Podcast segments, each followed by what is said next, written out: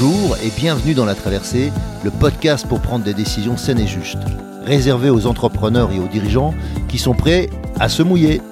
Je suis Hervé Franceschi, auteur, coach, conférencier, explorateur de la joie et aventurier de l'entreprise. Deux fois par mois, nous allons explorer ensemble, au travers de contes initiatiques et avec mes invités, comment traverser vos difficultés, vos incertitudes, vos moments de solitude et aussi vos réussites vos euphories. Mes invités, des sportifs de niveau, des start à succès, des artistes reconnus, des dirigeants de grands groupes ou des personnes qui ont un parcours hors norme. À travers nos aventures, nous allons vous donner de l'énergie pour faire vos traversées.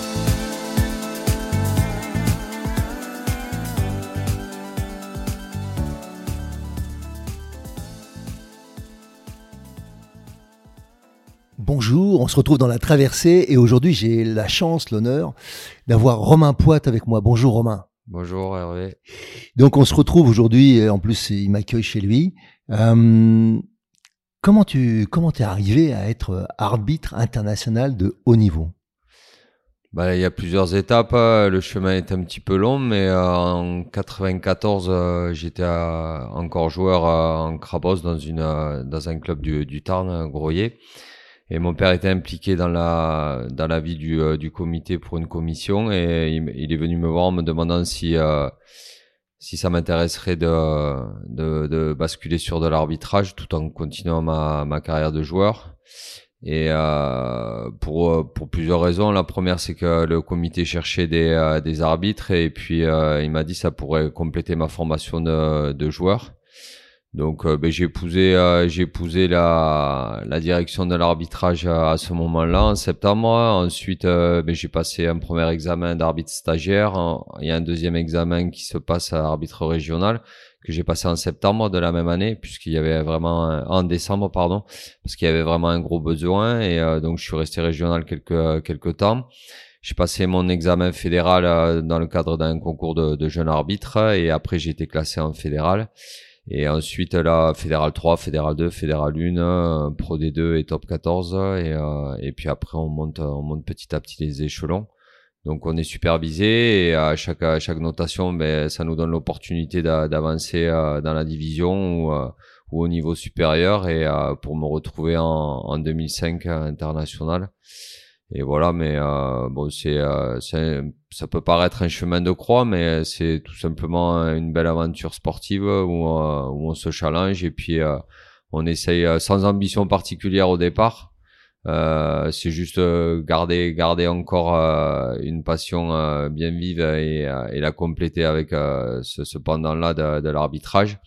Mais petit à petit, ben, l'appétit est venu en mangeant et puis dès qu'on commence à toucher l'eau de la pyramide, et eh ben on a envie de s'y installer et puis euh, et puis de d'avoir de, la continuité. Donc euh, moi j'ai pu euh, j'ai pu en 2007 signer un contrat d'arbitre professionnel puisque j'étais déjà international et j'en ai fait mon métier pendant 15 ans.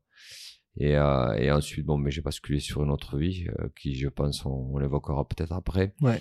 Mais euh, voilà, il y a, y, a, y a beaucoup de travail, il y a de la remise en question, de la résilience, euh, du travail personnel, puisque c'est, euh, ça reste une activité collective dans le sens où on partage notre performance à partir d'un certain niveau, où on est assisté de, d'arbitres de touche, après d'arbitres vidéo dès qu'on touche au milieu professionnel. Mais il y a quand même une, une remise en question permanente personnelle et, et pour avancer, ben on sont on essaie justement de repousser ses limites et de travailler ce qui n'a pas fonctionné pour, euh, pour se placer dans des bonnes conditions à, à la fois prochaine. Donc voilà, une, une, carrière de 22, je crois que ça fait euh, ouais, 22 ans ou 23 ans d'arbitrage et, euh, et euh, beaucoup de plaisir dans cette, dans cette activité-là. Qu'est-ce qui fait qu'à un moment donné, tu te dis, bah là, c'est bon, quoi? Parce que tu es arrivé au top, Qu'est-ce qui fait qu'à un moment donné, tu t'es dit, je passe à autre chose ou je fais autre chose? Alors, euh, on n'est jamais arrivé euh, dans ce milieu-là puisqu'il euh, y a toujours une remise en question puisqu'il y a une notation à chaque match, donc on peut perdre son ranking d'une semaine à l'autre. Donc on travaille, on travaille dur, on suit le chemin et surtout sans se poser de questions. Moi, c'est ça a été vraiment mon credo dans, dans cette activité-là c'est que j'essayais d'avancer, de toujours m'améliorer, me développer, euh, réfléchir les choses de façon euh, différente et, euh, et puis euh, de vivre cette aventure sans vraiment me poser de questions et c'est ce qui m'a peut-être amené à, à, la longévité ou en tout cas au niveau auquel j'ai euh, j'ai pu j'ai pu accéder et puis ensuite ben l'âge faisant que on se rapproche plus de la fin que, que du début comme on dit quand ça sent le sapin ben j'ai eu euh, j'ai une belle opportunité. Euh, un agent m'a contacté pour euh, pour m'informer qu'il y avait des clubs qui étaient intéressés par mon profil en reconversion pour travailler dans des staffs. Donc moi j'avais repris mes études à l'âge de 40 ans pour pour m'orienter de façon professionnelle différemment que, que ce que j'étais avant d'être arbitre pro puisque j'étais dans, dans la police. Et euh, j'avais euh, bon, j'avais repris mes études dans le management puisque euh, dans l'arbitrage on fait pas mal de management et, euh, et on n'a rien inventé mais euh, le partage et les mhm. réflexions font qu'on se dit que pourquoi pas. Donc j'avais j'ai fait un master, j'ai fait un bachelor et puis et puis mais cette opportunité là, je l'ai réfléchi, je me suis dit qu'elle se représenterait peut-être pas après avoir arrêté puisque après qu'on ait arrêté ben on, on devient vite personne une personne inconnue, pas mhm. pas c'est pas réducteur, hein, bien au contraire. Mais euh, donc euh, ben, j'ai euh, j'ai épousé cette euh, cette nouvelle fonction d'entraîneur spécifique dans un staff. Là pour deux ans, j'entame ma deuxième année au RC Toulon et, et voilà. Mais je me suis jamais posé la question de enfin j'ai eu cette, cette chance-là, j'ai eu l'opportunité ben, de revenir dans mon métier initial qui était la police j'avais l'opportunité de, de, poursuivre l'aventure sportive avec cependant là d'entraîneur. Et, euh, et après, j'avais aussi euh, d'autres d'autres euh, visions sur sur la façon dont je pouvais travailler après après ma carrière d'arbitre et notamment dans le management et une école de commerce de, de Toulouse m'avait m'avait aussi sollicité donc alors comment ça se passe donc avec le staff à, à, Toulon?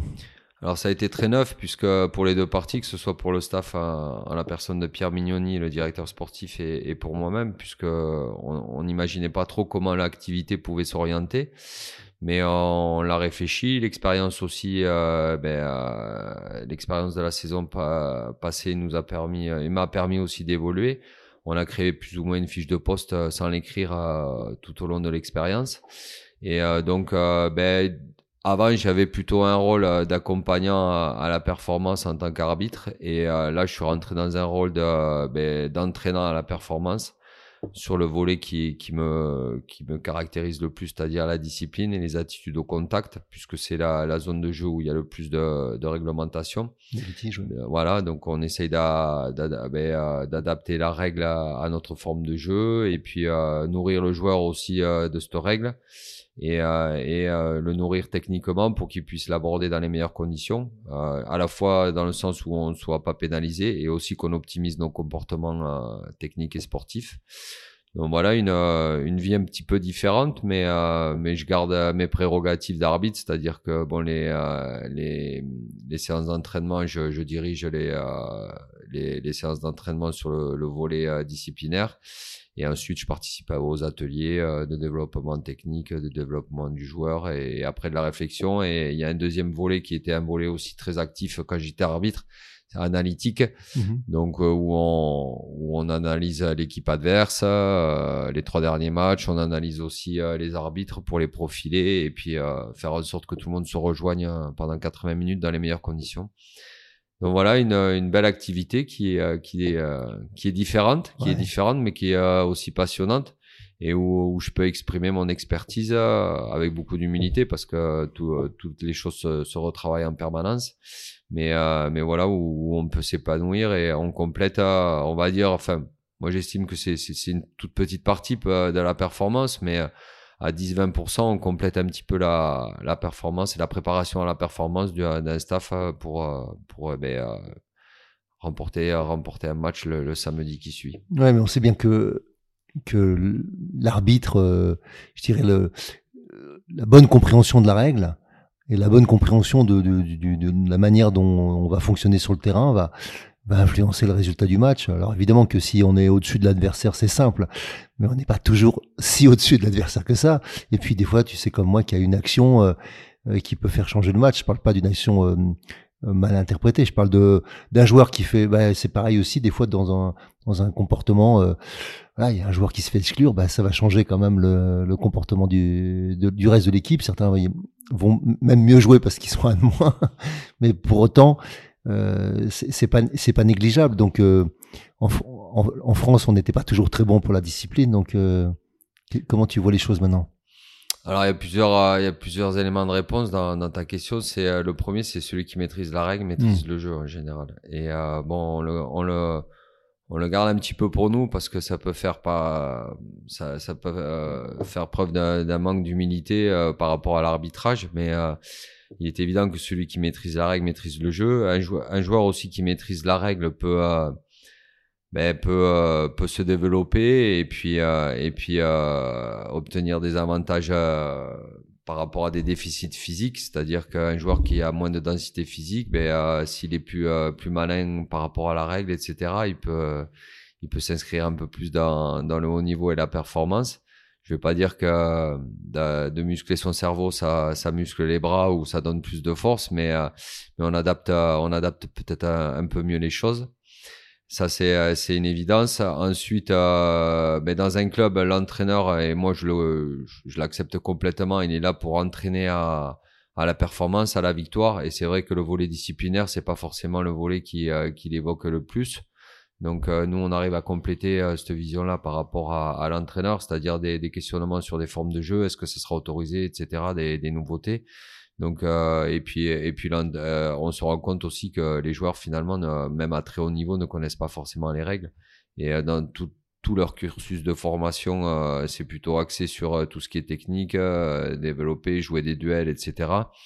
Alors que, alors que quand on met un petit peu de règles, et c'est ce qu'on a fait, on, a, on a sorti un projet, projet club euh, où, on, où, on, va justement attribuer euh, un, un, voire deux arbitres à chaque catégorie pour euh, commencer ce processus de formation.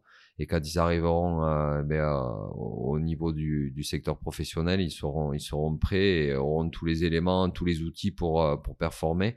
Et euh, les outils, c'est pas simplement la musculation, c'est pas simplement la vitesse, c'est pas simplement la préparation physique, c'est pas simplement la technique de passe ou quoi que ce soit. C'est aussi, c'est aussi la règle. Donc quand on arrive à associer euh, tous ces euh, tous ces éléments là dans dans le développement d'un joueur, eh bien on se rend compte qu'il y a il y a pas mal de, choses qui sont qui se créent et qui euh, et qui et qui s'optimisent. Et enfin, ben, le, le, dernier pendant, c'est évidemment réduire le, le, nombre de, de décisions qu'on va subir, puisque ben, en rugby, quand on est pénalisé, on perd la possession du ballon, on perd du terrain. Donc tout ça fait que ben, on essaie de, de garder, euh, avoir la conservation du ballon euh, avec euh, avec beaucoup de responsabilité et d'esprit fair play puisqu'on le fait dans le dans le sens de la règle. Donc on associe ces, tous ces volets-là pour faire en sorte que nos joueurs soient les plus performants possibles.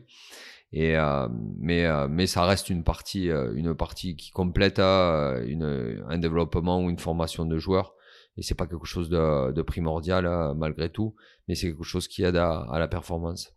Comment vous, euh, vous travaillez? Parce que je sais qu'une partie de la difficulté des fois pour les joueurs, c'est d'accepter d'avoir été sifflé alors que des fois on, on, peut ne pas voir la faute, pas ne pas comprendre la faute, sa propre faute, hein, j'entends, et donc de vivre une forme d'injustice, d'accord, ok Et tu représentes une forme de justice, donc c'est pas toujours simple d'avoir face à toi quelqu'un qui bouge pas, qui reste euh, stoïque. Comment tu gères ça, mais à la fois maintenant de l'autre côté, donc dans l'éducation, mais comment tu l'as vécu aussi en tant qu'arbitre? Alors c'est vrai que dans un, dans un monde latin, mhm. euh, notamment en France, où les, Italiens, les Argentins, en opposition au monde britannique, que, que je connais aussi un petit peu, euh, on est moins dans l'acceptation de, de, la règle et du rôle de l'arbitre. Euh, le Britannique, lui, il, est, euh, il accepte que ça fasse partie du jeu et qu'il et y a une nécessité d'avoir quelqu'un qui est pas rééquilibre pardon les débats, mais qui, donne, qui donne l'opportunité à tout le monde de, de faire valoir ses arguments et d'avancer dans, dans l'événement avec l'équité et euh, surtout euh, pas de déséquilibre pour avantager quelqu'un. Donc c'est vrai que euh, nous les latins, ben, c'est toujours un jeu de chat et, la souris, du chat et de la souris avec la règle. On essaie toujours plus ou moins de la contourner. Euh, donc, euh, donc euh, évidemment, ça, ça porte des réflexions, des tempéraments qui peuvent être des fois incisifs, voire, voire épidermiques. Mais c'est vrai que nous, on travaille dans le sens de, la connaissance de la règle. Donc déjà, la connaissance de la règle au plus jeune âge, dans le projet qu'on a, qu'on a mis en place, ça va nous permettre d'avoir cette acceptation plus facile de, de la règle et en tout cas de la maîtriser un petit peu plus. Et ensuite, dans le, dans le volet euh, élitiste, on va dire, dès qu'on va monter dans la hiérarchie de l'âge et aussi de, des niveaux, Krabos ou euh, Espoir, on est plus sur l'analyse de, la faute, puisque quand on analyse une faute, bon, on essaie de la comprendre. Et euh, quand on la comprend, on la comprend à travers la, la règle écrite. Et, et tout, tout cette, toute cette compréhension et ce travail fait qu'après, on aborde la chose de façon différente et avec beaucoup plus de maîtrise par rapport à la règle. Donc, on est déjà dans ça. Euh, dans le rugby, on bénéficie d'un avantage, c'est euh, que l'éducation du joueur est, ancrée dès son plus jeune âge par rapport à la règle, le respect arbitral, mmh. etc. Les gens des fois nous disent mais comment vous faites pour euh, pour maîtriser des gens de 2 mètres, euh, de 120 kilos? Ben j'ai dit c'est tout simple, on a on a un sifflet, non je plaisante. C'est juste qu'il y a une règle et qu'il y a une éducation qui est faite dès le plus jeune âge. Je fais pas de comparaison par rapport aux autres sports parce que souvent la comparaison est facile avec le foot mmh. ou etc. Mais il y a d'autres réflexions qui, qui, qui qui interviennent. Le foot, c'est un, sport un peu plus populaire euh, et qui touche une frange de la population beaucoup plus large. Donc euh, évidemment, il y, a, il y, a, tous les comportements, on va retrouver tous les profils de, de, de personnalité euh, dedans. Donc moi, je reste centré que sur l'arbitrage du rugby et sur l'arbitrage du rugby, on a cette opportunité-là et cette chance-là même d'avoir des gens qui sont éduqués justement dans le respect de la règle, etc. Et, et il y a le deuxième volet qui, qui là est un peu plus enfin, douloureux, c'est que on a des règles et on a des, euh, des décisions qui, qui, peuvent faire euh, très mal euh, à une équipe, c'est-à-dire ça peut scorer sur quelqu'un qui a mal parlé à un arbitre, on peut avoir trois points, on siffle une pénalité, on peut exclure un joueur dix minutes qui, qui nous a mal parlé. Donc tout le monde est obligé de, de maîtriser ses comportements, les joueurs, et on est plus dans l'acceptation de la décision. Alors bien sûr, il y a des désaccords, mais euh, on veut que ça reste quelque chose de, de dans le sens du gentleman, c'est-à-dire mmh. qu'on puisse l'échanger. Bon, on va pas l'échanger sur le match, mais on l'échangera après. Et, euh, et c'est vrai que moi, sur la fin de ma carrière, euh, j'avais plutôt envie de bien finir et j'entretenais de très bonnes relations avec les joueurs, tous les joueurs même euh, des staffs. Bien sûr qu'il y avait des gens avec qui je m'entendais pas, il y avait des gens qui m'aimaient pas et c'était normal. Mhm. Moi, j'aimais tout le monde parce que j'étais obligé d'aimer tout le monde, sinon c'était sectaire et puis ça me mettait en, danger pour euh, mhm. pour ma performance. Mais euh, mais voilà et et, et ça s'est retrouvé la saison dernière dès que je suis arrivé dans le club. j'avais déjà des relations. On peut avoir des relations profondes avec les joueurs parce qu'on préfère être, se placer justement dans, du relationnel que du, euh, dans, la, dans l'adversité, parce que, parce que tout le monde comprend un peu mieux mmh. les choses et euh, on a l'esprit un peu plus libre pour comprendre les choses. Et, euh, et moi, je, je l'ai vu au début de, la saison dernière, j'avais vraiment, j'avais vraiment de bonnes relations avec les joueurs. Ils, ils se nourrissaient de, de, ce que je pouvais leur dire. Ils venaient m'interpeller aussi parce qu'ils avaient besoin de savoir autre chose. Et, et dans, dans l'échange, on arrivait à progresser les uns avec les autres. Et moi, et moi dans, dans, dans mon activité aussi, j'ai beaucoup progressé par rapport au volet technique, même si dans, dans le volet analytique, on, on, analysait les équipes, les comportements, les joueurs, etc. Mais, euh, mais je, je, vois peut-être les choses de façon différente aujourd'hui. J'ai euh, plus ce volet-là sportif et, et, mmh. technique que le volet euh, bah, très renfermé de, de l'arbitrage mmh. où j'étais là pour appliquer la règle. Chose que j'aimais pas forcément faire puisque comme je disais tout à l'heure, euh, je m'estimais être un accompagnant à la performance et donc euh, accompagner les gens euh, dans, dans, de bonnes conditions pour être moi aussi dans de bonnes conditions et, et, faire en sorte que tout le monde puisse trouver son, son petit coin de bonheur dans le jeu ou dans, ou dans l'arbitrage et, surtout l'équité parce que un arbitre fait forcément des erreurs donc donc dès qu'on l'a intégré ben on avance un peu plus vite et puis et puis voilà, le joueur, lui, fait des erreurs aussi, mais c'est noyé dans un collectif de 15, mmh. voire 23 quand, euh, avec les remplaçants. Et, euh, et euh, stigmatiser l'erreur arbitrale, c'est une erreur individuelle, donc c'est toujours plus facile. Mais, mmh. mais c'était jamais quelque chose de douloureux, puisque c'était toujours de la remise en question. Et, et même si les joueurs me parlaient et que bon, je les ai envoyés un peu, un peu péter pour, pour garder mon leadership, ou pour fermer la porte ou pour pas trop l'ouvrir euh, et mhm. puis euh, puis me perdre et les perdre à eux aussi pas douter non plus euh. voilà mais après ça avait toujours du sens je réfléchissais sur les choses parce que parce que si elles interviennent c'est qu'elles ont elles ont un sens et et parfois je me rendais compte qu'il y avait pas de sens mais mais je traitais toujours l'information pour pour faire en sorte que que moi, moi, je, je devienne meilleur et que je comprenne un peu, un peu mieux l'autre. Et c'est souvent ce qui a la difficulté, la difficulté qu'on a dans l'arbitrage. Euh, par rapport à cette adversité, on voit, on voit l'arbitre comme un policier. Et c'est vrai qu'on n'est pas obligé de tomber d'accord dans les échanges qu'on a avec les joueurs, avec les entraîneurs euh, post-match, où on va remettre en question des décisions, on va remettre en question des, des non-décisions. Mais, euh, mais au moins chacun évoque son, son parti pris, sa compréhension, sa lecture. Et ça permet aussi à l'autre de, de, comprendre sa réaction et aussi euh, du désaccord et aussi euh, nous nous interpeller sur des choses qu'on qu'on pensait acquises et, euh, et faciles à, à, à, développer ou faciles à vendre comme on, comme on dit entre guillemets. Et, et tout ça faisait que même si on tombait pas d'accord à la fin il y avait toujours un travail subconscient derrière où, où on allait rechercher les raisons ou pourquoi il l'avait senti comme ça pourquoi moi j'ai réagi comme ça. Et puis après ça faisait évoluer la pensée ouais oui, puis l'avantage aussi, c'est que quand tu évolues à ce niveau, tout est filmé, donc euh, tu peux revoir euh, les images. Il n'y a pas seulement ce que tu as vécu. Parce que être toujours bien placé, c'est pas toujours simple. C'est physiquement, ça peut être compliqué déjà. Mais comme tu dis, euh, on a on a une chance au niveau, c'est qu'on a on a le film du match. Et c'est vrai que quand je l'avais pas, quand je rentrais, j'avais une heure et demie, deux heures de route en fédéral ou en, ou en comité au niveau régional on, on, se reprojetait euh, dans le match, on se reprojetait dans ses actions, on se disait là, mais, mais il n'y avait pas de certitude, alors que l'image, euh, l'image, ça trahit pas. Et euh, de pouvoir revoir son match et on le, on le revoit pas pour se gargariser ou pour se trouver beau ou pour se dire voilà, j'ai, on va chercher tout ce qui, tout ce qui a pas fonctionné.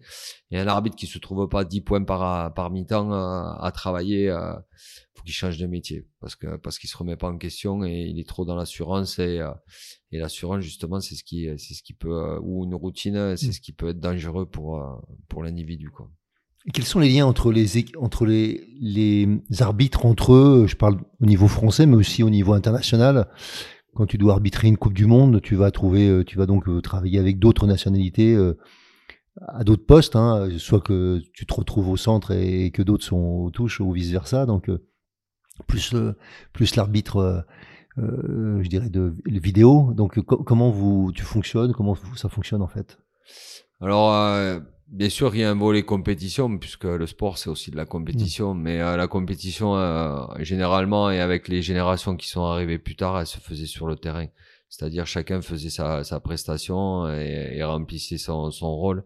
Et c'était bon ou moins bon. De toute façon c'était pas à nous de le juger mais euh, on a toujours eu euh, parce que on n'est pas que arbitre central, on est aussi arbitre assistant. Et, euh, et moi, je faisais la touche quand j'étais assistant, je faisais la touche comme j'aimais qu'on me la fasse. Donc je donnais le meilleur de moi-même avec mes forces et mes faiblesses, mais il arrivait que je commette des erreurs et tout. Mais c'était certainement pas pour faire trébucher le gars qui avait au milieu, parce que moi je voulais prendre sa place. Non, il y avait la part du gâteau, elle était assez grosse pour tout le monde. Et, et le deuxième volet, c'est que on a créé on a créé du lien au niveau international euh, avec euh, les différentes nations, entre les différentes nations. C'est-à-dire qu'à partir de 2011, ben, il y a eu beaucoup plus de réunions euh, au niveau international. deux, trois fois dans la saison, on se rencontrait pour travailler techniquement, pour aussi ben, aller un, un, petit peu plus en profondeur dans nos relations extra extra sportives. Et c'est vrai que le climat était très sain il n'y avait pas de compétition sportive, euh, c'était juste la, la volonté de, de, vouloir euh, avancer les uns avec les autres et, euh, et donner le meilleur de, de soi-même pour l'autre et faire en sorte que ça soit ça soit eh bien, dans, dans, les meilleures conditions pour tout le monde. Bien sûr qu'il y a, il y a aussi une obligation de performance individuelle, mais on essayait de l'inscrire dans le collectif et d'être d'être vraiment dans le partage et et on se développait les uns avec les autres. Et ce lien-là, ce lien humain, euh, il a été très important. Bon, j'avance beaucoup le critère humain dans le management ou dans les relations qu'on peut avoir parce que pour moi, c'est l'essentiel. Euh, être terrien, être terrien, être ancré euh, sur des choses qui sont qui mmh. sont réelles et puis et puis avec toutes les valeurs qu'on peut avancer dans le sport ou parce que dans le sport professionnel on, pourra peut-être en reparler mais les valeurs ça, elles se trahissent un petit peu quoi mmh.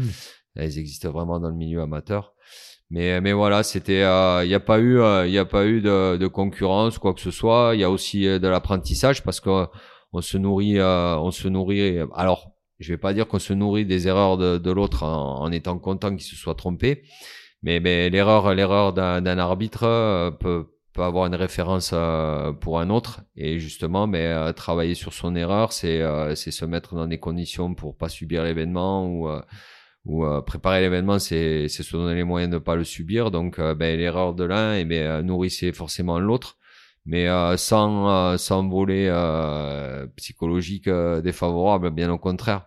C'était que du volet technique. Et, euh, et, donc, on se nourrissait euh, des, euh, des, choses aussi bien euh, faites par les autres. On se disait, ben, je vais pouvoir peut-être l'adapter dans ma conduite de match, dans ma façon de, de, ben, d'avoir des relations avec les joueurs. Tu as un exemple, une anecdote à ce sujet?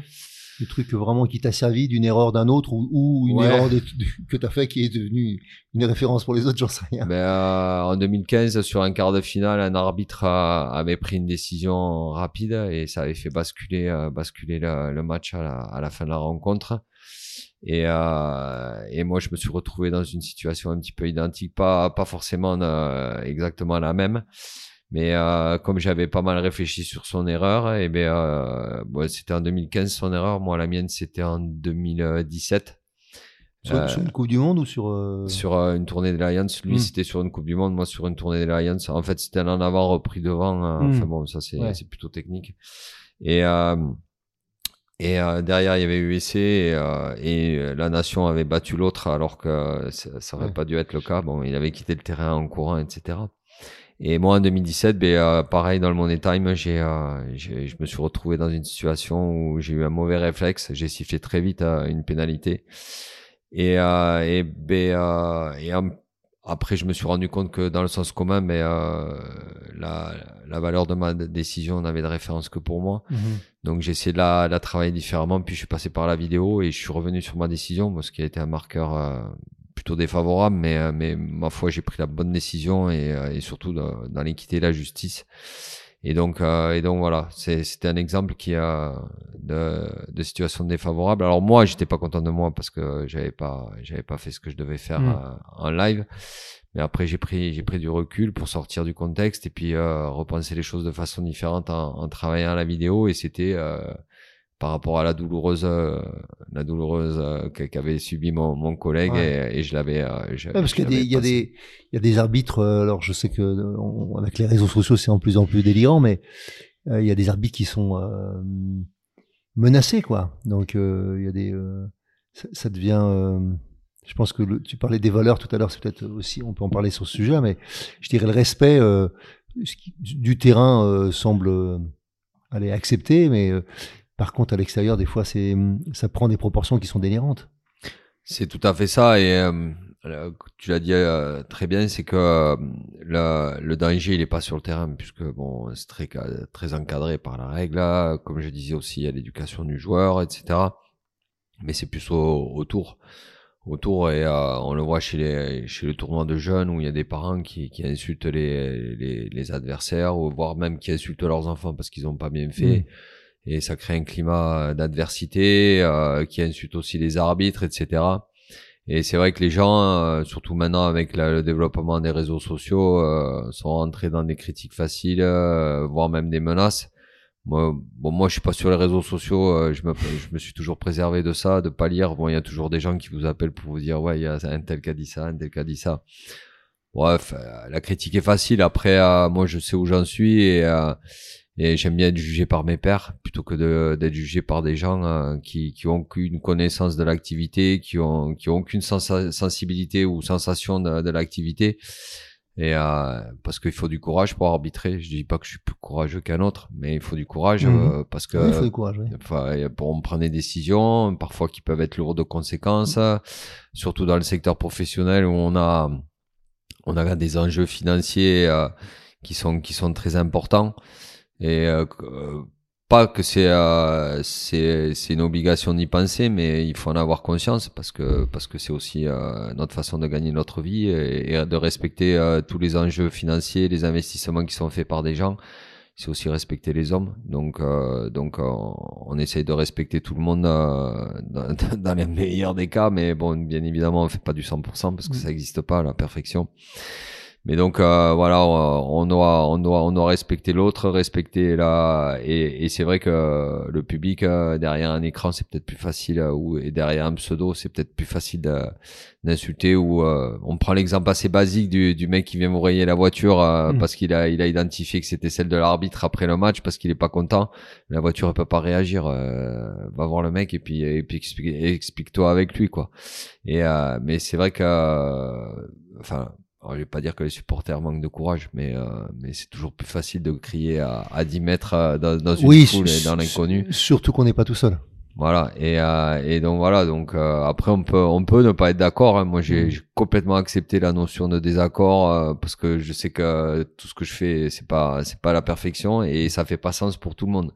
Donc donc voilà mais mais après à faire preuve d'un peu plus de courage et et et puis après essayer de, de comprendre un peu mieux l'activité parce que ça ça aussi ça a été une réflexion que m'a fait mon père quand j'ai commencé l'arbitrage. Il m'avait dit en plus ça te permettra de comprendre un peu mieux la difficulté du, du gars qui est au milieu qui est tout seul et qui et qui et qui peut pas tout voir et qui peut pas s'appuyer sur quelqu'un d'autre c'est un processus d'indulgence qui est pas qui est pas très courant euh voilà, je pense qu'on est, on confond l'indulgence et la complaisance. On peut être indulgent sans être complaisant. Mm.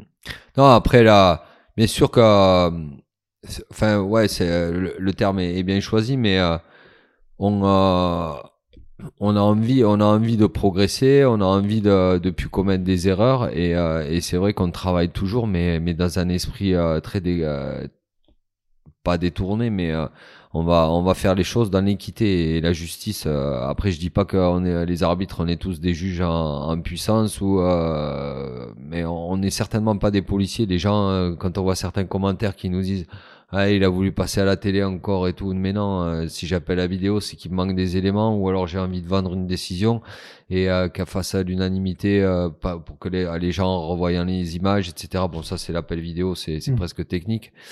Mais euh, non, on n'a pas envie de... Un arbitre, il est bon quand on n'a pas parlé de lui. Donc euh, nous, bien évidemment, quand on parle de nous, ça nous, euh, ça nous, ça nous fait mal. Alors on peut parler en bien ou en mal, mais souvent on parle de l'arbitrage en mal. Donc c'est notre comportement et notre notre descendance latine qui fait ça, mais mais non, on a juste envie de, de faire les choses proprement dans la performance, dans notre performance et puis pour le bien de tout le monde. Et et puis Enfin, moi, j'étais policier avant. Hein. C'est comme la, c'est comme euh, les impôts, la police, euh, la société pour qu'elle puisse vivre en, en communauté. Ben, il y a besoin de gens comme ça. Donc, euh, donc voilà, qui rappellent des choses plus, ou moins douloureuses. Après, il y a aussi une, une façon de, une façon de faire.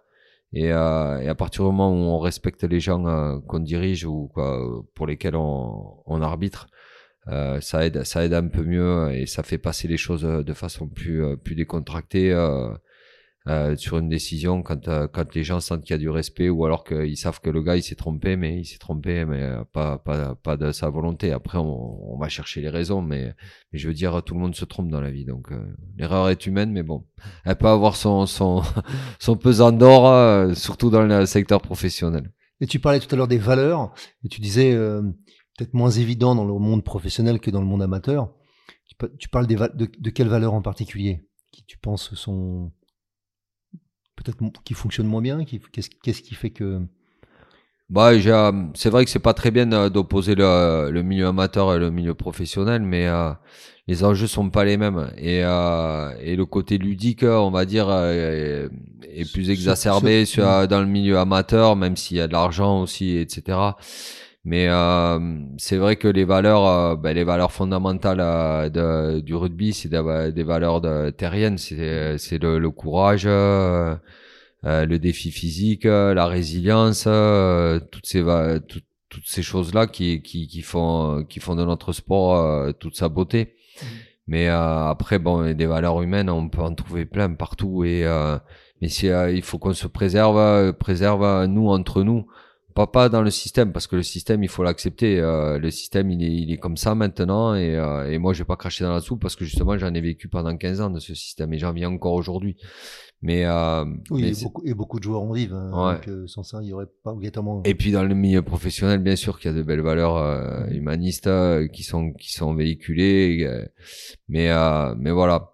C'est le côté professionnel peut peut peut-être altérer tout ça Mais, euh, mais à partir du moment où euh, les hommes ont, pris conscience de, des enjeux et de tout ce qui peut arriver autour du rugby, euh, on, peut se, on peut se recentrer aussi sur la qualité humaine de chacun et, et faire en sorte qu'on travaille tous dans de bonnes conditions et dans des conditions réfléchies et apaisées. Quoi. La valeur collective, je pense que c'est ce qui peut encore sauver tous ces sports, en fait. Hein. Pour moi, c'est tant qu'on est dans la valeur collective, il y a une chance que ça fonctionne. Dès mmh. qu'on passe trop dans le l'individualisme, hein, je ne parle pas de l'individuel, parce que des sports individuels qui sont avec des valeurs euh, tout aussi nobles, mais euh, je pense que le danger, c'est l'individualisme mmh. versus le collectif. quoi. C'est exactement ça. Et bon, le titre, je vais rebondir sur le titre de, ton émission. La traversée, on n'est que de passage dans un système. Mmh. Donc à partir du moment où on a compris tout ça, euh, on vit les choses de façon plus sereine et, et surtout pas égocentrique. Et euh, même si on a la sensation d'avoir fait un bon match quand on est arbitre, il faut il faut se remettre en question malgré tout et, et aller chercher les, euh, je disais tout à l'heure les points les points qu'on qu'on peut développer. Mais euh, mais euh, faire preuve d'humanisme, c'est aussi respecter les autres. Et euh, quand on les respecte, eh bien, moi je sais que j'ai toujours respecté mes assistants. Alors je dis pas que ça s'est toujours bien passé. Il y a, il y a eu des, des altercations, il y a eu des, des moments difficiles. Mais à partir du moment où euh, ben, euh, je respectais l'autre, euh, je savais qu'il allait me respecter. Donc, et c'est pareil sur le terrain. Quand on respecte un joueur, il vous respecte derrière. On l'a dit tout à l'heure dans, mm. dans, la prise de décision ou les choses comme ça. Mais je dirais ce respect, ce respect-là, parce que bon, je vais pas faire le donneur de leçons ni le, le, vieux combattant, mais c'est vrai que la société elle bouge et elle bouge pas toujours de façon positive. Et si à travers ben, euh, toutes les valeurs sportives, alors les valeurs euh, olympiennes et, et, pas que les valeurs rugbystiques, hein, mhm. mais euh, on arrive à garder ça, je pense que tout le monde gardera ce côté un petit peu ludique qui, qui fait que c'est différent. C'est différent que de travailler en entreprise ou, ou de travailler sous pression d'objectifs d'objectifs qui ou alors de travailler ben, euh, dans, la difficulté parce qu'il y a des métiers qui sont durs. Et nous on a la chance de faire un métier qui est dur mais qui, est, qui est quand même agréable. Et puis vivre de sa passion ça ça a pas de prix. Donc euh, ça à partir du moment où on a mesuré ces choses là et ben on je pense que on n'est pas un homme euh, meilleur qu'un autre mais en tout cas on a on est une belle personne. Pour moi il y a aussi un autre rôle dans le dans le, dans le rôle de l'arbitre. J'entends le rôle de, aussi de l'éducateur, pas seulement celui du juge ou du, ou du, du flic, euh, que du, du, policier que tu as, tu as annoncé. Mais il y a aussi, j'entends moi, le, ce rôle d'éducateur, hein, parce que j'éduque à la règle, puisque comme tu l'as dit, euh, celui qui maîtrise la règle maîtrise le jeu. Mais il y a aussi euh, l'éducation de, de l'homme, euh, ok, de ce, du comportement. Mmh. Okay. Et puis la troisième chose, donc faire passer les valeurs dont tu parlais. Et puis j'entends aussi quelque chose qui devient de plus en plus fort, en tout cas dans le monde du rugby lié au contact, c'est la protection du joueur, qui est, je dirais que avant il fallait peut-être les protéger parce qu'ils se battaient entre eux. Euh, maintenant, c'est aussi les, les, chocs qui sont frontaux, qui sont euh, incomparables avec euh, ce qui existait il y a 20 ans dans le monde amateur, on va dire. Donc, un peu plus maintenant, hein, depuis 95. Et voilà, je, je, je voulais savoir aussi comment tu vis les choses, toi. Ben, alors c'est toujours difficile d'opposer les, euh, les, deux, les deux générations. Euh, comme tu l'as dit à mm. juste titre, euh, il y a 20 ans, on faisait plus du management d'hommes, de management de relations entre les individus, etc. Et aujourd'hui, on fait du technico-technique, c'est le détail du détail par rapport au niveau, etc. Et c'est vrai que aujourd'hui, le rugby, enfin aujourd'hui, moins, moins aujourd'hui, mais il y a quelques années, on, revient, allez, on va dire, il y a une dizaine d'années.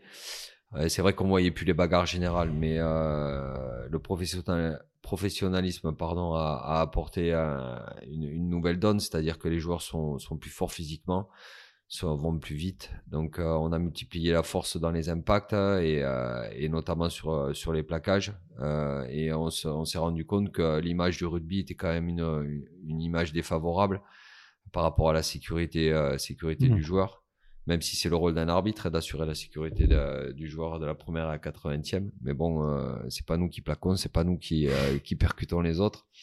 Et donc, euh, donc il y a, y a, eu cette réflexion là qui a été faite, notamment sur ben, sur l'accroissement des, des forces et des vitesses sur les contacts et les comportements déviants qui qui allaient mettre en danger parce que ça serait triste de, de, faire un sport et puis de se retrouver dans une chaise, dans une chaise ou ou alors ben bien bien pire que ça.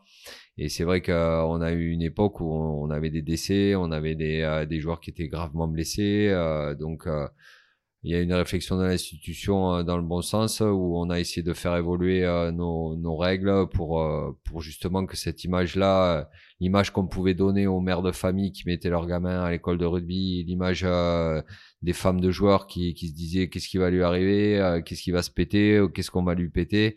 Ça soit ça ça ça s'atténue un peu et euh, là, on est arrivé. Alors, c'est pas là, c'est pas parfait, hein, mais on est arrivé à réduire euh, le, champ, le champ de la dangerosité euh, dans notre dans notre sport.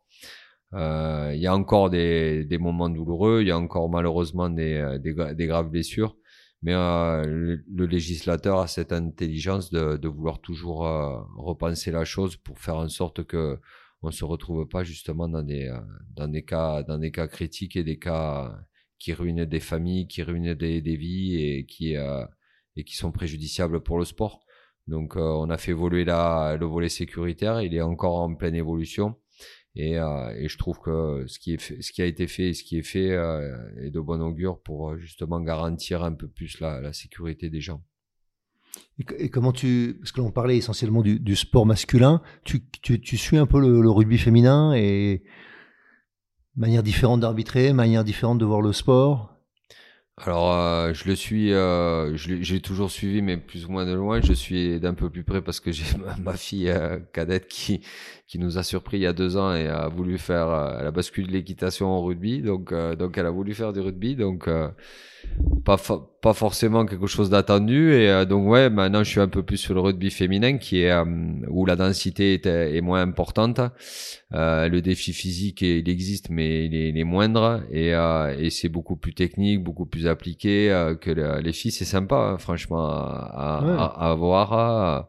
même je suis intervenu cette année, cette année avec les l'équipe féminine du RCT sur la règle. J'étais allé faire un entraînement avec elle et c'est et c'est marrant parce qu'elles veulent tout comprendre mais et mais c'est surtout voilà c'est moins moins dense, on va dire. On va pas parler de violence parce que bon, c'est un sport de combat hein, aussi mm. le, le, rugby, donc forcément il y a des chocs, il y a il y a des choses euh, qui sont pas toujours agréables à subir, mais euh, mais les féminines, ouais, c'est euh, c'est plus c'est c'est plus la, la, balle à l'aile et la vie est belle, c'est c'est moins de défis de du rentre dedans ou comment on va dire, enfin je vais je vais être pas pas, pas enfin euh, c'est pas un concours de quéquette voilà. Hmm. c'est euh, c'est euh, c'est c'est plus c'est plus réfléchi et puis c'est plus du contournement que de l'affrontement voilà parce que bah c'est c'est un, beau rugby l'affrontement n'est pas que oui. mais j'irais que je pense que c'est intéressant qu'on on ose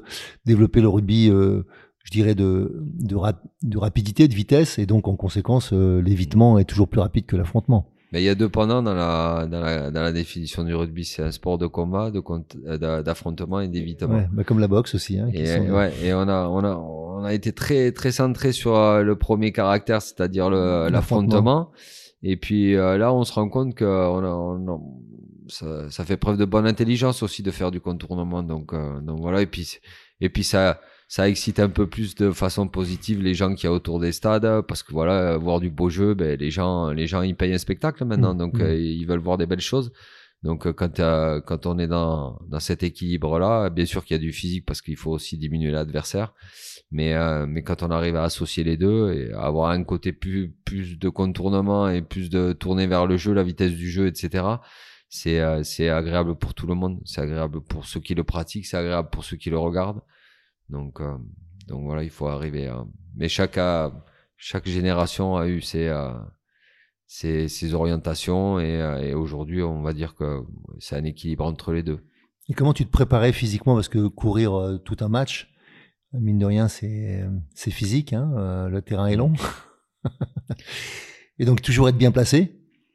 Donc en passant, je dirais, puisque effectivement tous les joueurs se sont euh, on, gagnait à la fois en force et en vitesse, bah, ça veut dire que vous, vous avez dû gagner en force et en vitesse? Alors on a gagné en vitesse parce qu'en force c'était pas forcément nécessaire. C'est sûr que quand on se fait percuter, on, on serre les fesses parce que ça, ça peut, ça peut faire très mal vu le rapport, le rapport physique entre Mm. les deux. Mais euh, non, non, il y a, bien sûr euh, à partir de 2011, on a été équipé d'un GPS au niveau international, donc euh, avec un suivi beaucoup plus, euh, beaucoup plus en profondeur et beaucoup plus précis de, nos performances. Et, et donc au niveau de l'entraînement, il fallait forcément repousser ses limites. par rapport au test physique parce qu'on a été testé aussi physiquement deux à trois fois dans la saison et euh, donc on a dû euh, ben, euh, moi je m'en je m'en petite histoire je, je m'en je m'en suis rendu compte lorsque j'ai fait mon premier match de top 16 enfin à l'époque c'était le, l'époque, c'était le top 16 pas, pas un top 14 j'ai je me suis rendu compte que dans les dix dernières minutes, ça a commencé à piquer dans les mollets. Et, et donc, ben, je me suis dit, va falloir s'entraîner un peu plus fort et de, de façon différente parce que ça va un peu plus vite. Donc, ouais, beaucoup de beaucoup de préparation physique avec un petit peu de renforcement musculaire, euh, beaucoup de aussi de ben, d'outils de, récupération parce que le sport s'est développé euh, et s'est professionnalisé, mais ça aussi ça a été un volet euh, très intéressant, c'est-à-dire qu'il y a eu beaucoup de techniques qui sont euh, qui ont mais qui, qui ont été apportés justement pour qu'on reste dans le haut niveau et, euh, et euh, tous ces outils-là font que ça nous a permis de nous développer. Mais il est évident qu'un arbitre qui se prépare pas physiquement, euh, il n'est pas invité après, pas parce que tu l'as dit à juste titre, euh, pour prendre les bonnes décisions, faut être bien pla- placé, enfin en tout cas le mieux possible. Le bon placement, il n'existe jamais. C'est celui qui permet de tout voir et de, prendre la bonne décision. Mais bon, on peut on peut en trouver euh, sur des, des, endroits bien bien différents sur un terrain.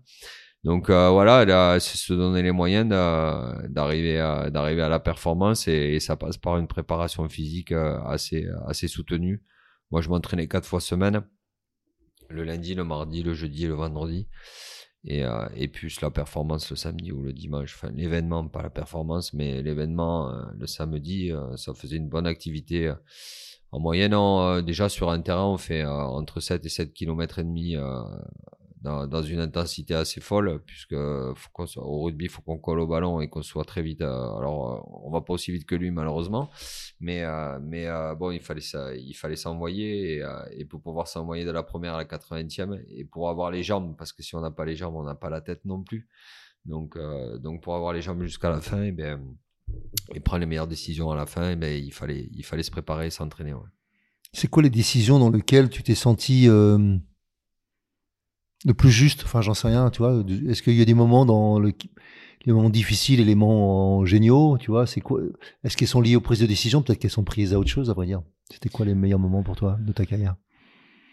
Les meilleurs moments, alors je vais, je vais être en opposition avec ta question peut-être euh, par Ouais, rapport à, ouais, la- vas-y, je t'en à- prie, à- vas-y. à la réponse, mais euh, le meilleur moment c'est quand je quittais le terrain et que tout le monde venait me serrer la main Ah, et, ouais. euh, et voilà. Le moment de fraternité. Voilà, Mais j'avais commis mes erreurs, mais c'était le meilleur avez- moment. Je vous savais fait que les- vous euh, fait les les mecs s'étaient éclatés et que j'ai pas été. euh, et euh, justement, par rapport à ce que je disais, par rapport à l'opposition, c'est les moments les plus douloureux. C'est euh, c'est certainement quand on a exclu un joueur ou euh, ou quand on a où on a malheureusement euh, fait le constat que euh, immédiatement qu'on est sifflé, ben l'erreur, la la décision n'était pas la bonne.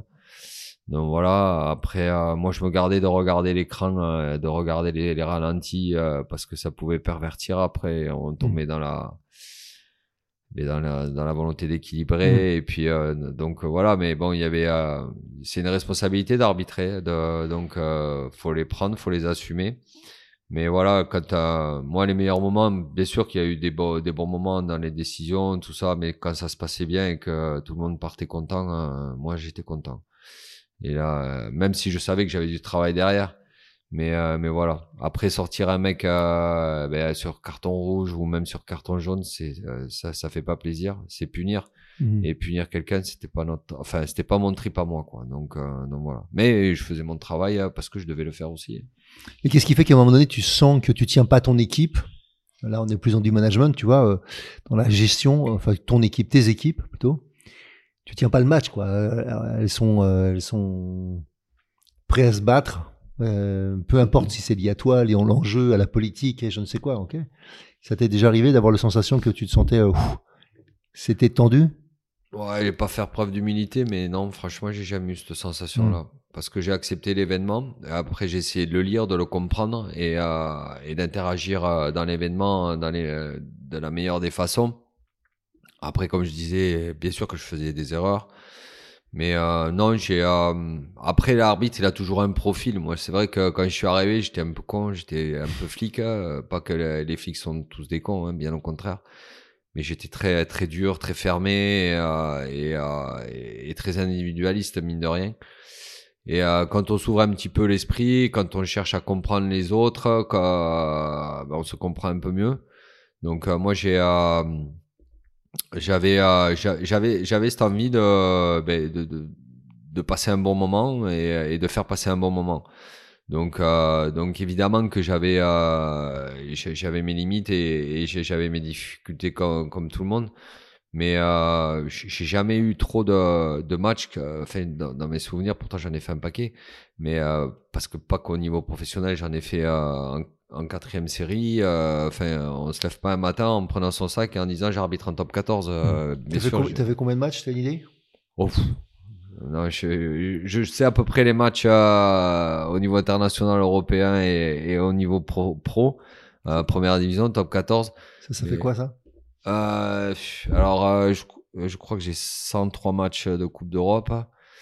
73 matchs internationaux et plus de 250 matchs euh, de top 14, top 16 et top 14. Enfin bon, ça c'est mmh. quand on est vieux, ça on, compte. Euh, on compte plus. Voilà. Mais euh, non, je sais pas. Bien sûr que j'ai eu des moments difficiles, bien sûr qu'il y a des matchs qui m'ont pesé, bien sûr qu'il y a des décisions qui m'ont pesé. Mais euh, à partir du moment où j'acceptais euh, ça et que j'étais pas dans l'adversité avec ce qui s'était passé, que j'essayais de, de, le voir différemment, je, je, le vivais bien, donc euh, c'est pour ça que j'ai pas de souvenirs, euh, j'ai pas de souvenirs douloureux. Si euh, j'en ai quand même, enfin dire que j'en ai pas, ça serait mentir. Mais mais je les ai, je les ai bien vécus parce mmh. que bon, bien sûr, ça fait mal au début, mais mais après, ben je les ai, je les ai vécus et puis et puis voilà, puis moi je ferme très vite la porte au passé. je, je me projette très vite vers l'avenir ou, ou, ou de, de, vivre le moment présent. Et le passé, c'est le passé. De toute façon, il est fait, il est révolu et on ne pourra pas changer. Donc, euh, donc euh, si, si engouffré, si, si, si, si noyé dedans, euh, déjà, c'est c'est se rendre douloureux. Et, euh, et voilà, donc, euh, une fois que j'avais traité euh, mon erreur, je passais à autre chose et, et je, je, j'essayais de me projeter sur des choses plus agréables. Et c'est je pense que c'est ce qui c'est ce qui euh, c'est ce qui donne de la valeur à la personnalité quoi. Ouais je, je, je pense qu'on arrive un petit peu à la fin et je voulais juste euh, il y avait deux choses que je, voulais te poser comme question. La, première c'était euh, ce que tu viens de dire c'est de, de, rester dans le moment présent et je pense que c'est une des forces des arbitres que d'être présent à, à ce qui se joue et pas justement à compenser la faute d'avant le truc d'après le match d'avant ou je ne sais quoi euh, et donc, euh, bah, comment tu faisais pour préparer ça? Comment tu faisais pour euh, rester aussi stoïque, on va dire? Ben, bah, c'est c'est un petit peu le résumé de tout ce qu'on a tout ce qu'on a évoqué quoi. C'est ben, préparer l'événement euh, pour ne pas le subir, euh, c'était euh, c'était faire des, des analyses de, des deux équipes qu'on va analyse vidéo, donc analyse de jeu pour savoir comment j'allais me placer, pour aussi découvrir un peu mieux la personne avec qui j'allais collaborer, parce que c'est une collaboration aussi l'arbitrage. Euh, c'est aller chercher des comportements, euh, aller chercher des, des individus sur lesquels on peut s'appuyer plus facilement que, que d'autres, etc., pour créer de la relation.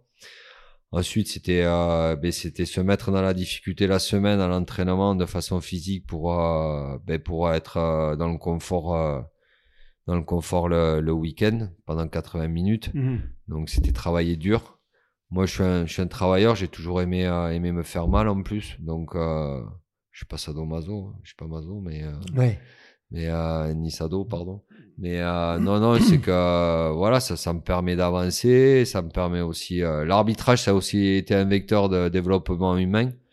Et je vois, j'ai euh, j'ai changé entre le 94 où j'ai commencé l'arbitrage et 2022. bon, bien sûr, j'ai mûri aussi, j'ai grandi en tant qu'homme, mais l'arbitrage m'a aidé à me construire a, aidé à construire ma personnalité, puisque bon, j'ai réfléchi au début, comme j'ai dit, j'avais un, côté plutôt, plutôt incisif et policier. Et puis après, je me suis dit, ben, pourquoi pas travailler dans de bonnes conditions avec tout le monde et, créer des relations, créer des, des, des, histoires aussi. Et, euh, et, à partir du moment où tout le monde avait compris euh, que avant et après tout était possible, mais que pendant c'était business, et eh bien euh, tout le monde se sentait bien et, voilà. Mais euh, on a, alors après, je vais réinventer, mais euh, le talent n'est rien sans le travail. Et c'est vrai que il faut, il faut travailler, il faut se donner les moyens et se mettre dans l'adversité, dans la difficulté en dehors de l'événement et pour, pour justement mais, le vivre un peu mieux et puis prendre du plaisir mais en sachant pertinemment euh, l'erreur est humaine, moi j'ai toujours accepté. Je, sais que je fais des erreurs. Et dans la façon dont on sanctionne quelqu'un, je le disais aussi, euh, si on le fait avec du respect, parce qu'on a compris que nous, on faisait des erreurs et que lui pouvait en faire, et eh bien, euh, on arrive à, à, avoir des bonnes relations et puis surtout des compréhensions de décision, parce que c'est un parti pris aussi une décision. Donc des fois, ça peut faire référence qu'à une seule mmh. personne où, euh, où le but c'est de faire d'avoir justement une référence pour tout le monde. Quoi. qu'est-ce qui fait que tu pourrais donner envie à d'autres euh, de devenir arbitre? Qu'est-ce que tu, qu'est-ce que tu leur dirais si tu bah, moi j'ai j'ai eu l'opportunité de vivre une carrière que j'aurais jamais vécue en tant que joueur. Euh, j'ai eu aussi l'opportunité de, d'avoir une passion euh, longue puisque j'ai commencé le rugby à l'âge de 10 ans, j'en ai 47 aujourd'hui, ça fait 37 ans que, que je suis que je baigne dans le rugby. Et c'est passionnel donc euh, et euh, j'imagine que ben, les footeux c'est c'est une passion aussi de leur sport etc comme les boxeurs comme les euh, les athlètes etc donc ben, vivre cette passion de façon différente voilà voilà si, je veux le, on peut vivre on peut vivre la passion on peut la vivre en tant qu'acteur sportif tel que le, joueur ou l'entraîneur mais on peut aussi le vivre pareil sportivement sur le volet arbitral et, euh, on reste les premiers spectateurs de, la rencontre. Quoi. On est, on, est à, quelques centimètres de tout ce qui se passe. Et, euh, et c'est une place de privilégié. Quoi. Déjà, on paye pas sa place pour aller au stade. et, et, euh, et, on rencontre des gens. Euh, ça aussi, c'est un volet important. C'est rencontrer des personnalités, euh, partager. Alors, il y en a qu'on aime pas, mais il y en a qu'on aime bien. Et, euh, et puis euh, et puis voilà, ça c'est ça la vie aussi, c'est rencontrer des gens, penser les choses de façon différente, se remettre en question. Et euh, après, je fais un portrait de Romain Poit un peu idylliste, mais euh, rassurez-vous, je je suis pas que, que comme ça. j'ai beaucoup de défauts, mais mais j'ai toujours cherché à, à tirer des expériences, euh, enfin des des leçons de, de mes expériences même si est toujours dans, par rapport au côté douloureux. Donc euh, pas, moi je vais très, je passe très vite sur le positif et je vais chercher le, le négatif pour euh, justement mais euh, accroître un petit peu plus le poids de mon positif dans la dans ma vie. Ah bah, sur cette note de positivisme, on va s'arrêter là. Je te remercie pour le temps que tu nous as accordé. Merci et à toi. on va se retrouver tous bientôt sur le débriefing de la session de Romain. À très bientôt. Salut sur la traversée. Si vous aussi vous vivez une traversée et souhaitez être soutenu pour arriver à bon port, alors embarquons ensemble. Je vous invite à postuler à mon programme d'Ultimate Coaching, un accompagnement personnalisé de haut niveau sur mon site hervéfranceschi.fr slash ultimate coaching. Ce programme s'adresse aux dirigeants et aux entrepreneurs désireux de se dépasser avec fluidité et simplicité. Par exemple, pour se préparer mentalement comme un sportif de haut niveau, ou bien pour être plus présent à soi et à son corps, ou encore pour développer performance, inclusion et bien-être dans votre entreprise. Et enfin, enfin, exploser les plafonds de verre qui vous empêchent d'atteindre votre potentiel.